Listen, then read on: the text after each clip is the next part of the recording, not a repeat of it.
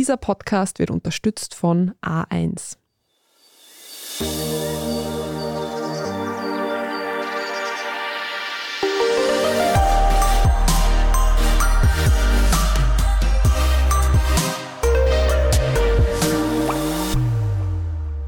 Willkommen zu Besser Leben, der Standard-Podcast zum Glücklichwerden. Ich bin Franziska Zeudel. Ich bin Martin Schauhuber. Und Martin, Strom und Gas werden immer teurer. Das bemerken wir ja alle jetzt schon seit einigen Monaten. Und darum fragen sich auch immer mehr Menschen, wie brauche ich weniger davon? Und das ist heute unser Thema. Ganz genau. Die Preise sind ein bisschen ein Wahnsinn derzeit mhm. und es wird wahrscheinlich noch schlimmer. Und ja, wie viel Energie man verwendet und wie viel man verschwendet, das wird in den nächsten Monaten, zumindest wahrscheinlich in den nächsten Jahren, einfach einen gewaltigen Unterschied in der Geldbörse machen. Und das Thema Energiesparen wird uns sowieso für den Rest unseres Lebens begleiten, weil es ja auch bei dem Thema Klimakrise ein Thema bleiben wird. Und momentan geht es natürlich akut einfach darum, ja, wie kann ich weniger Geld ausgeben für das Ganze. Und jetzt habe ich mir einige Sachen angeschaut. Nur mal vorweg, ich nehme mich selber als Beispiel. Ich wohne relativ klassisch mit meiner Freundin, klassischer Zwei-Personen-Haushalt in einem gasbeheizten Altbau, also nicht besonders energieeffizient. Da kann man einiges sparen.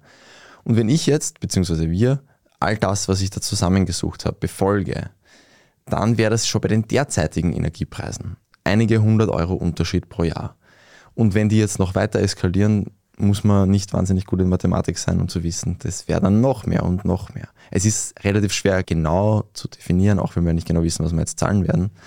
Aber ja, so ein mittlerer dreistelliger Bereich sollte drin sein. Ja, eben. Und wie du schon sagst, es wird ja ziemlich sicher noch teurer werden. Ja, davon ist auszugehen. Und der vollen Transparenz halber zwei Sachen. Wir nehmen wie so oft ein bisschen im Vorhinein auf, wir nehmen jetzt Mitte Juli auf. Wer weiß, was sich noch tut, bis diese Folge erscheint. Das, ja. Man weiß ja momentan wirklich nicht von Tag zu Tag. Und auch, ich habe für diese Folge deutlich weniger als sonst selber recherchieren müssen, weil unsere Kollegin Tanja Draxler Anfang Juli für ihre Geschichte 100 Tipps zum Stromsparen da schon sehr, sehr viel zusammengesucht hatte. Die Geschichte findet man auch mit Google relativ leicht, wenn man noch ein paar kleinere Details dann möchte. Und wir werden sie auch verlinken auf unserer Seite, genau. Also für alle, die diese Folge jetzt irgendwann verspätet hören, du hast es eh schon gesagt, ausgestrahlt wird die Folge im August und normalerweise, ich gehe jetzt mal davon aus, dass wir wie jedes Jahr vor lauter Hitze schmelzen werden. Also aktuell beschäftigt mich die Frage eher, wie ich meine Wohnung kühl halte, ohne die Stromrechnung eskalieren zu lassen, ehrlich gesagt. Ja, und da ist die erste Baustelle auch recht simpel zusammengefasst. Nichts ist teurer als eine Klimaanlage. Außer du kühlst jetzt die Wohnung mit eiskaltem Champagner, der da schön verdampft.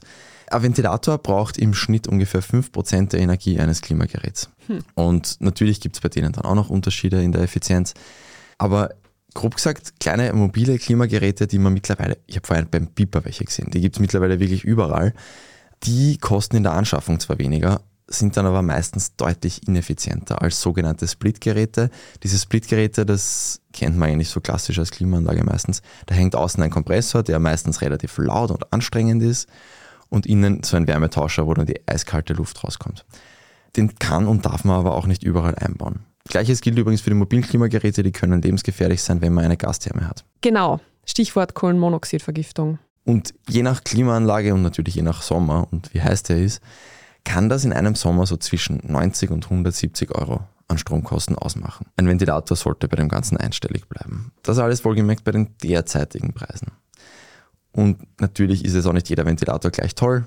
Ganz generell, ich könnte das in dieser Folge 30 Mal sagen, ich werde es nur ein oder zweimal machen.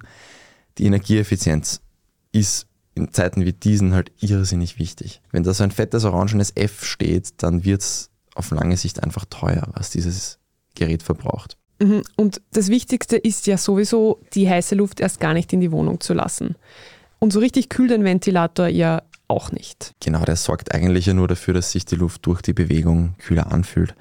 Noch besser wird es übrigens, wenn man ein feuchtes, kaltes Tuch vor den Ventilator hängt. Aber da muss man halt auch ab und zu lüften, weil sonst Schimmelgefahr besteht, weil die Luft so feucht wird. Und lüften ist halt meistens auch nicht so gut, wenn man den Ventilator schon braucht, obwohl das Fenster zu ist. Viel effektiver wäre eben, wie du gesagt hast, sowieso die Fenster mit einer Außenjalousie abzudunkeln. Und genauso wichtig oder vielleicht noch wichtiger wäre eine gescheite Wärmeisolierung. Also gerade in einem Dachgeschossen, sei es in einem Haus oder in einer Wohnung, da können halt fast nur Hauseigentümerinnen selber eingreifen. Und wir widmen uns bei Besser Leben ja generell lieber jetzt so den Dingen, die jede und jeder für sich in der Hand hat. Und wir wissen, die Mehrheit wohnt halt auch in Miete.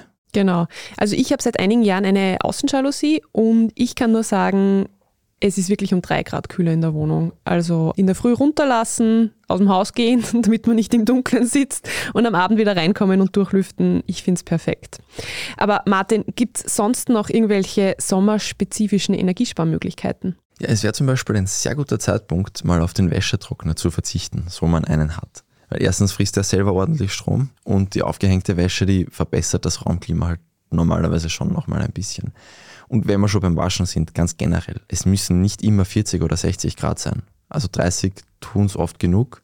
Gibt schon so die Faustregel, dass einmal im Monat die Waschmaschine 60 Grad erleben sollte, um Keime abzutöten. Aber da wird auch einiges an Energie verschenkt. Und ja, liebe Hörerinnen, liebe Hörer, da sind heute auch einige No-Na-Net-Sachen. Das ist uns schon bewusst. Das sind jetzt keine super schockierenden Geheimnisse oft. Wir halten weder euch noch uns für blöd, aber hoffentlich sind trotzdem für jede und jeden ein paar Sachen dabei, die man eben nicht so genau gewusst hat oder einfach gerade vielleicht nicht im Kopf hatte. Oder wo man die Tragweite vielleicht nicht gewusst hat. Da kommt noch was zum Thema Uptown nachher. Oh, spannend. Aber was sind denn jetzt beim Energiesparen die richtig großen Brocken? Also Nummer eins ist in Österreich ganz eindeutig das Heizen. Das klingt im August vielleicht seltsam, aber da gehen circa zwei Drittel der Energie drauf. Und damit ist auch klar, wie viel Spielraum da drin ist. Ja, wie gesagt, es kann gut sein, dass es in ein paar Monaten alles noch viel schlimmer und teurer ist. Und dann ist ja noch dazu Herbst oder schon Winter, eben je nachdem, wann diese Folge dann gehört wird. Wie kann man denn in den kalten Monaten des Jahres Schadensbegrenzung betreiben? Ich sag's mal so, wenn das Gas dann Unmengen kostet, dann werden viele wahrscheinlich lieber vielleicht Pulli und Hausschuhe zu Hause statt T-Shirt im Dezember tragen und mit dem gesparten Geld sehr schön auf Urlaub fahren. Also die Faustregel heißt, ein Grad weniger spart 6% Heizkosten. Okay, ich bin mir nicht sicher, ob alle dann auf Urlaub fahren können angesichts der Preise, aber ich mag deinen positiven Spirit. Was ist jetzt eigentlich die optimale Temperatur zum Leben? Man muss da prinzipiell sagen, es sollte sich natürlich gut anfühlen. Und je nach Alter und Gesundheit haben Menschen unterschiedliche Bedürfnisse. Aber das deutsche Umweltbundesamt empfiehlt, dass die Temperatur im Wohnbereich nicht über 20 Grad liegen sollte das Schlafzimmer sollte bei 17 Grad nur sein, laut denen. Ich meine, das ist das Umweltbundesamt, also die haben schon auch die Energie im Blick bei ihren Empfehlungen. Ja, es ist jetzt schon recht wenig für viele Menschen. Ja, wobei kaltes Schlafzimmer gut für die Schlafqualität mhm. ist, das hatten wir auch schon in einigen Folgen. Es sind da die klar im Vorteil, die die Räume unabhängig voneinander temperieren können. Geht eh meistens, manchmal besser, manchmal schlechter. Im Vorzimmer muss jetzt auch nicht so warm sein wie im Badezimmer. Ich verstehe es, dass man nicht erfrieren will, wenn man aus der Dusche kommt. Aber einfach die Heizkörper unterschiedlich einstellen, die Türen zulassen, sonst wäre das ein bisschen unnötig. Und wenn es dann irgendwann ein paar hundert Euro Heizkosten im Monat gibt, was jetzt nicht undenkbar ist, dann macht das über den Winter schon ordentlich was aus, wenn man einfach nur schon mal die Räume getrennt heiß hält. Ich habe ja in meinen jungen Jahren in Wien mal in einem unsanierten Altbau im Erdgeschoss gewohnt und ich kann aus Erfahrung sagen, schon für 19 Grad im Wohnzimmer muss man ordentlich heizen. Ja, ein riesiger Faktor beim Heizen ist natürlich, wie gut die Dämmung ist, wie gut Fenster und Türen isolieren. Und gerade als Wohnungsmieter kann man dann nicht immer wirklich viel ausrichten. Irgendwas kann man immer tun, trotzdem. Also ich habe auch mal in so einem Vogelhaus mit unpackbar undichten Balkon-Doppeltüren, so aus den 60ern. Also nicht Altbau, aber genauso katastrophal. Habe ich mal gewohnt. Du heizt und die Luft sagt kurz Hallo und ist schon wieder draußen und der Innenhof freut sich da haben wir dann halt einfach eingerollte Teppiche zwischen diese komischen Doppeltüren gelegt und das hat schon auch wirklich einen Unterschied gemacht. Und ja, die sind eh rumgelegen, die Teppiche, und dann haben es zumindest irgendeinen Sinn gehabt. Irgendwann haben wir dann einfach mal unseren Vermieter gebeten, dass er doch einmal dafür sorgen soll, dass das gescheit abgedichtet wieder wird. Und siehe da, er hat es ohne irgendwelche Komplikationen zu machen sofort gemacht. Wow. Hätten wir uns das früher getraut, hätten wir uns wahrscheinlich einige Hunderte erspart. Also man kann ja auch einmal fragen, wenn das wirklich schon schlecht dichtet, gerade wenn die Fenster wirklich alt sind. Es kann schon reichen, dass man die einfach noch einmal gescheit einstellt. Man muss ja nicht immer dichten. Das kann auch selber mit so Dichtungsstreifen teilweise arbeiten, mhm. wenn der Vermieter keine Lust hat drauf. Ja, die Heizkosten zahlen wir dann ja selber. Es schadet nicht, wenn man zumindest sich bemüht. Und was man sehr wohl in der Hand hat bei dem Thema und was auch einen Unterschied macht, das ist, dass der Heizkörper freistehen sollte. Der kann seine Arbeit sonst nicht machen, wenn das Sofa direkt davor steht und es sollten auch keine Vorhänge drüber hängen. Ist gerade im Altbau gerne mal der Fall. Ja, sieht man oft. Ja. Und allein da Nur dieses Thema freistehender Heizkörper. Da sagt die Umweltberatung, dass das schon wieder 10% Heizkosten sind, die man da sparen kann. Und natürlich ist beim Thema Fenster und Türen noch viel mehr drin. Und das kann sich jetzt jeder für sich ausrechnen. Wir machen eine kurze Werbepause und danach interessiert mich unter anderem, ob wir uns jetzt wirklich alle kürzer die Hände waschen sollen. Sommer, Sonne, Sparen. Denn jetzt gibt's bei A1 Top 5G Smartphones um bis zu 100 Euro günstiger. Wie das Samsung Galaxy A53 5G ab 0 Euro, inklusive Gratisaktivierung. Und zu jeder A1 Mobil Neuanmeldung gibt's jetzt eine zusätzliche SIM-Karte mit 25 GB drei Monate lang gratis. Ideal für Kinder oder PartnerIn. Jetzt du im A1 Giganetz. Ja, Martin, was ist außer dem Heizen denn noch ein großer Brocken? Einige Elektrogeräte gibt es, die richtig viel Strom brauchen, zum Beispiel Kühlschrank, gegebenenfalls Gefriertruhe. Und laut der Umweltberatung machen die im Schnitt allein schon diese zwei Dinger 10 bis 15 Prozent des gesamten Stromverbrauchs aus. Und gerade wenn die jetzt sehr alt und ineffizient sind, und mir graut es, ich denke an die Tiefkühltruhe, die bei meinen Eltern steht. Ich muss da jetzt nachfragen, was die frisst. Die können wirklich kriminelle Energiefresser sein. Und es lohnt sich dann schon auch zu schauen, ob die Dinge vielleicht nicht zu kalt eingestellt sind, also ob es nicht unnötig einfach da viel fressen. Eine Eisschicht an der Rückwand vom Kühlschrank wäre zum Beispiel so eine Indiz, dass man vielleicht nicht die 5 Grad braucht, sondern vielleicht 7 reichen. Ja, das kenne ich auch von irgendwelchen alten Kühlschränken. Gibt es sonst noch so kleine Handgriffe, die einen Unterschied machen? Ja, am Anfang der Heizsaison sollte man sicher gehen, dass bei der Heizung alles passt. Also bei den in Österreich und gerade in Wien klassischen Heizungen, Gastherme und dann Heizkörper, da muss man sicher gehen, ob der Druck passt in der Therme. Die schreit normalerweise eh, wenn es nicht passt. Ob die Heizkörper entlüftet sind und wenn man es entlüftet hat, ob dann noch genug Flüssigkeit drin ist. Wenn die Heizung vor sich hingluckst, das ist ein Warnsignal, weil dann verschenkst du auch Energie, dann arbeitet die einfach nicht effizient. Und nur diese grundlegende Wartung, wieder Zahlen von der Umweltberatung, das kann schon wieder 150 Euro ausmachen im Jahr. Bei den jetzigen Preisen wieder. Grundsätzlich kleiner Tipp aus Erfahrung, jetzt ist eine gute Zeit für Wartungen, weil im Herbst und Winter machen es dann alle. Und dann kriegt man nur schwer Termine, zum Beispiel für die Thermenwartung. Ja, aber vor ein paar Wochen hat man sich jetzt auf Social Media über diese Empfehlung lustig gemacht. Man möge doch kürzer Hände waschen. Das ist jetzt nach zwei, zweieinhalb Jahren Corona irgendwie sehr lustig, weil wir haben jetzt ja gelernt, dass man zweimal Happy Birthday singen sollte, glaube ich, beim Händewaschen. Also Macht das jetzt wirklich einen Unterschied oder war das ein Witz? Grundsätzlich, wer wirklich noch zweimal Happy Birthday singt, kriegt von mir eine Plakette Corona-Bekämpfer des Jahres schwöre, zugeschickt. Ich mache es. Beim Händewaschen wird es jetzt nicht so extrem sein, aber circa ein Drittel des Warmwassers geht in Österreichs Haushalten fürs Duschen drauf.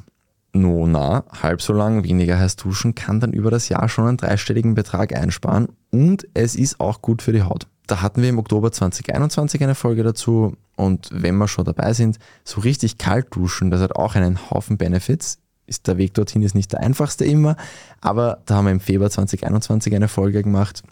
Damals waren Heizkosten noch kein Thema, da ist eher um die eigene Stärkung gegangen.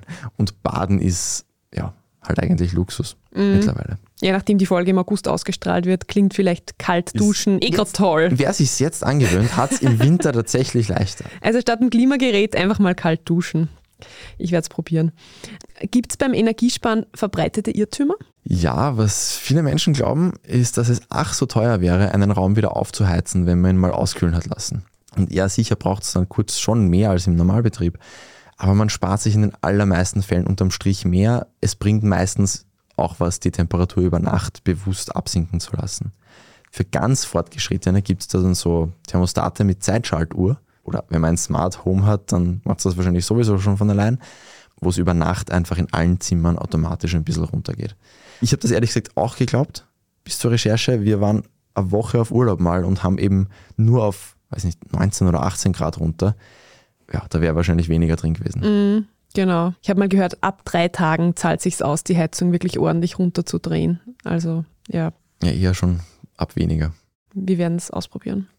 Und wo verschwenden wir denn noch so richtig unnötig Energie? Wenn du das Tiefkühlfach nicht abtaust, obwohl ich jetzt beim Aufmachen immer schon drei Zentimeter Eis angrinsen, dann braucht es viel mehr Energie.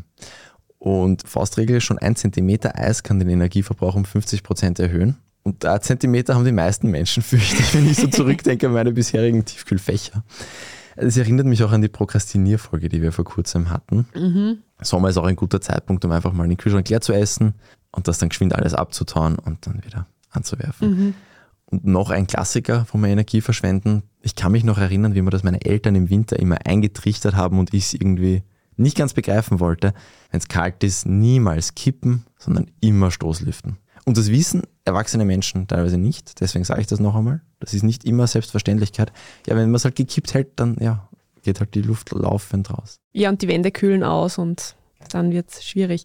Ich glaube, ein großes Problem ist auch, dass viele Leute wahnsinnig viel Zeug auf ihren Fensterbrettern herumliegen haben und darum kann man das Fenster teilweise nicht einmal öffnen und darum ist Kippen praktischer, aber im Winter lieber mal die Fensterbretter abräumen und ordentlich lüften, sage ich auch. Es kann ja das Lüftungsfenster geben, das genau. frei bleibt. genau. Und wo unterstützt einen jetzt eigentlich der Staat mit Förderungen? Zum Beispiel bei Außenjalousien, aber da braucht wer mietet das Okay der VermieterInnen. Und die Stadt Wien fördert auch Fassadenbegrünung zum Beispiel. Die kühlt generell alles ab und ist total super. Gerade für Hausbesitzerinnen gibt es einiges in Richtung Sanierung. So Umstieg auf Wärmepumpen, Photovoltaik, das ist eh recht bekannt, dass da viel gefördert wird. Und aus Angst vor dem völligen Gasstopp wird ja momentan eine andere Heizalternative die wohlgemerkt nicht gefördert wird, jetzt wieder zum großen Thema scheinbar, nämlich der Kachelofen. Und Franziska, ich habe gesehen, du hast da kürzlich darüber geschrieben. Ja, genau. Es hat mich ehrlich gesagt ziemlich überrascht, dass offenbar viele Menschen sich gerade überlegen, sich angesichts der unsicheren Gasversorgung im Herbst einen Kachelofen oder halt eine günstige Kaminalternative aus dem Baumarkt zuzulegen, und in Wohnungen in der Stadt. Also hat mich überrascht. Die Nachfrage dürfte recht groß sein. Dazu sei aber gesagt, auch hier braucht es das Okay des Vermieters oder der Vermieterin. Und günstig sind die Teile natürlich auch nicht. Also so ein Kachelofen, da muss man schon mit ab so 7000 Euro rechnen. Meistens kostet es auch mehr. In einer Mietwohnung muss man sich das dann natürlich überlegen, ob es einem das wert ist. Und auch in puncto Feinstaub ist es nicht wirklich wünschenswert, dass wir Städterinnen und Städter uns jetzt alle einen Ofen in die Wohnung stellen. Und davon abgesehen frage ich mich ja, wo lagern die Leute eigentlich dann alle ihr Holz? Ich meine, in meinem Keller ist es feucht und die Wohnung ist eindeutig zu klein für einen Holzstapel. Also ich bin mir nicht so sicher, ob das so durchüberlegt ist in manchen Fällen. Aber Martin, was ich mich jetzt auch noch frage, wie kann man denn beim Kochen Energie sparen? Soll ich mal künftig die Nudeln im Büro vorkochen, um Energie zu sparen? Ja, das ist natürlich auch eine gute Idee. Ja, beim Kochen liegt tatsächlich relativ viel Potenzial auch begraben. Zum Beispiel, wenn man ohne Deckel kocht, braucht das im schlimmsten Fall die dreifache Energie. Oft ist der Unterschied nicht so groß, aber das ist eine Kleinigkeit. Fast jeder Topf hat einen Deckel. Oh. Und dann legt man halt einfach drauf in die Nudeln kochen oder was auch immer. Um, zum Beispiel Wasser im Wasserkocher kochen und nicht auf der Herdplatte. Habe ich auch bei diesen verbreiteten Irrtümern gesehen, dass manche Menschen offenbar glauben, Wasserkocher wären unglaublich ineffizient. Aha. Ja, halt immer noch besser als die Herdplatte laufen haben. Mhm. Und Töpfe verwenden, die exakt auf die Platte passen. Das ist ein bisschen ein Pet-Peeve von mir. Es macht mich fertig, Voll. wenn man außen den Heizring sieht, außerhalb des Topfs. Manchmal ist man bei Leuten eingeladen, da will ich echt eingreifen, ja. wann die kochen. So Sachen wie nicht unnötig den Backofen aufmachen, zwischendurch um 14 Mal reinzuschauen. Deswegen ist ein Glas davor, dass man sich das spart. Das ist zwar Kleinvieh, aber das macht über das Jahr auch circa 50 Euro aus, wenn man einfach nur diese Sachen befolgt. Und wenn wir schon beim Essen sind, Franziska, wie wäschst du denn ab? Ich habe glücklicherweise, ich habe mich weiterentwickelt seit der Altbauwohnung im Erdgeschoss, in der ich wie, weiß ich nicht, in einem Vogelhaus gelebt habe. Ich habe mittlerweile einen Geschirrspüler und den würde ich echt nie wieder hergeben. Also ich weiß, was du jetzt sagen wirst und darum sage ich es gleich. Ich fühle ihn immer ganz voll an. Also echt, da geht nichts mehr rein, bevor ich ihn einschalte. Tatsächlich müsste er gar nicht voll sein, um effizienter zu sein als Handwäsche. Allerdings ist es natürlich trotzdem wünschenswert, um die Effizienz zu maximieren, dass er voll ist, wenn du den einschaltest. Und wer schon einen Geschirrspüler hat, das sagt auch die Umweltberatung, der sollte den verwenden. Wenn nicht, ist es ein bisschen komplizierter, weil halt, also wenn man jetzt so die Gesamtenergie betrachtet, nicht die eigenen Kosten, weil natürlich in der Herstellung extrem viel Energie verbraucht wird. Aber wer ihn schon hat, sollte ihn verwenden und wenn vorhanden, natürlich im Eco-Modus, auch wenn das ein bisschen länger braucht. Und wer keinen hat, kann sich sehr viel sparen, wenn er beim Abspülen zumindest das Waschbecken zustoppelt und dann nicht permanent unterm fließenden Wasser alles macht. Da sparst du dir zwei Drittel Energiekosten ungefähr und wenn die Preise noch ein bisschen steigen, ist das auch schon wieder ein Euro am Tag, wenn man einmal pro Tag abwäscht. Wow, okay. Das kostet ein Haufen Geld. Wow, also da kommt echt einiges zusammen, das überrascht mich jetzt auch. Und Lebensqualität verliert man durch solche kleinen Handgriffe jetzt auch nicht wirklich. Überhaupt nicht. Ich finde es sogar angenehmer, wie ich umgestellt bin auf du stoppelst ein Waschbecken zu und wäscht in dem, ja, ist natürlich praktisch, wenn man dann zwei hat. Da lebe ich ein bisschen. Luxus ist das falsche Wort ohne Geschirrspüler, aber ja. Der ähm, kleine Luxus. ja, genau, der Luxus des kleinsten Mannes. Und eine komplette Nona-Net-Sache habe ich auch noch, auf die viele in der Praxis wirklich oft vergessen. Sachen, die man gerade nicht verwendet, abdrehen. Also wenn man am Abend zwei Stunden nicht im Wohnzimmer ist und sowohl das Licht als auch den Fernseher samt Netflix-Maschine namens Laptop weiterlaufen lässt, ist das verschenkte Energie. Und meine Freundin macht das ständig, deswegen kann ich da jetzt keine Steine werfen, aber wir werden dran arbeiten. Ich habe glücklicherweise zwei Mitbewohner, die da ganz streng sind. Wir schalten in letzter Zeit auch ganz brav das WLAN ab, wenn wir ins Bett gehen. Sehr brav. Ja, viele Geräte haben ja einen Standby-Modus. Der ist nicht überall gleich super und bei manchen, wie zum Beispiel bei Druckern, auf das bin ich jetzt auch bei der Recherche gekommen, da kriegt man gar nicht mit, dass der die ganze Zeit rennt. Und die Lösung wird dich jetzt extrem schockieren. Abdrehen. Also wow. die simple Alternative wäre halt eine Steckdosenleiste mit einem Ausschalter. Und allein durch Standby-Vermeidung soll man ca. 10% des Stroms, den diese Elektrogeräte fressen, einsparen können. Ich muss da jetzt dazu sagen, das absolute Potenzial ist da jetzt im Vergleich zu den Sachen, die ich vorher erwähnt habe, relativ klein. Das muss man so ehrlich sagen es wird niemanden jetzt da das Energiegenick brechen, wenn er jetzt da irgendwas auf Standby laufen lässt, ganze Zeit. Aber weil diese Geräte sind einfach schon meistens recht effizient. Laptops, als Schlusswort zum Elektrothema, brauchen deutlich weniger Energie als Desktop-PCs. Okay, aber ich sehe schon, da gibt es sehr viele kleine Schrauben, an denen wir drehen können. Für mich war da jetzt auch einiges dabei. Genau, der größte Hebel ist einfach ein bisschen kühler im Winter akzeptieren. Da ist das Geld begraben. Genau. Der eine oder andere Grad ist da sicher drinnen in den meisten Wohnungen. Ich meine, wir müssen ja, jetzt heißt jetzt auch nicht gerade, dass wir frieren müssen, aber ich glaube, da kann man sich schon ein bisschen umgewöhnen. Und jetzt gerade im Sommer ist es ja eh, wie gesagt, nicht das große Thema. Wenn euch jetzt der ultimative Lifehack abgegangen ist, mit dem sich noch einmal viel mehr Energie sparen lässt, wir freuen uns über Rückmeldungen, über weitere Tipps und überhaupt über Vorschläge für weitere Folgen. Am besten per E-Mail an besserleben.derstandard.at. Wir freuen uns, wenn ihr uns weiterempfehlt, über eine 5-Sterne-Bewertung auf den bewährten Podcast-Plattformen und freuen uns auf das nächste Mal. Wir schneiden Grimassen. So viel kann man spoilern, glaube ich. Ich schneide jetzt schon Grimassen, bin schon am Üben. Das war Besser Leben, der Standard-Podcast zum Glücklichwerden. Ich bin Franziska Zeudel. Ich bin Martin Schuhuber. Und produziert wurde die Folge von Christoph Krubitz. Ciao! Bis nächste Woche.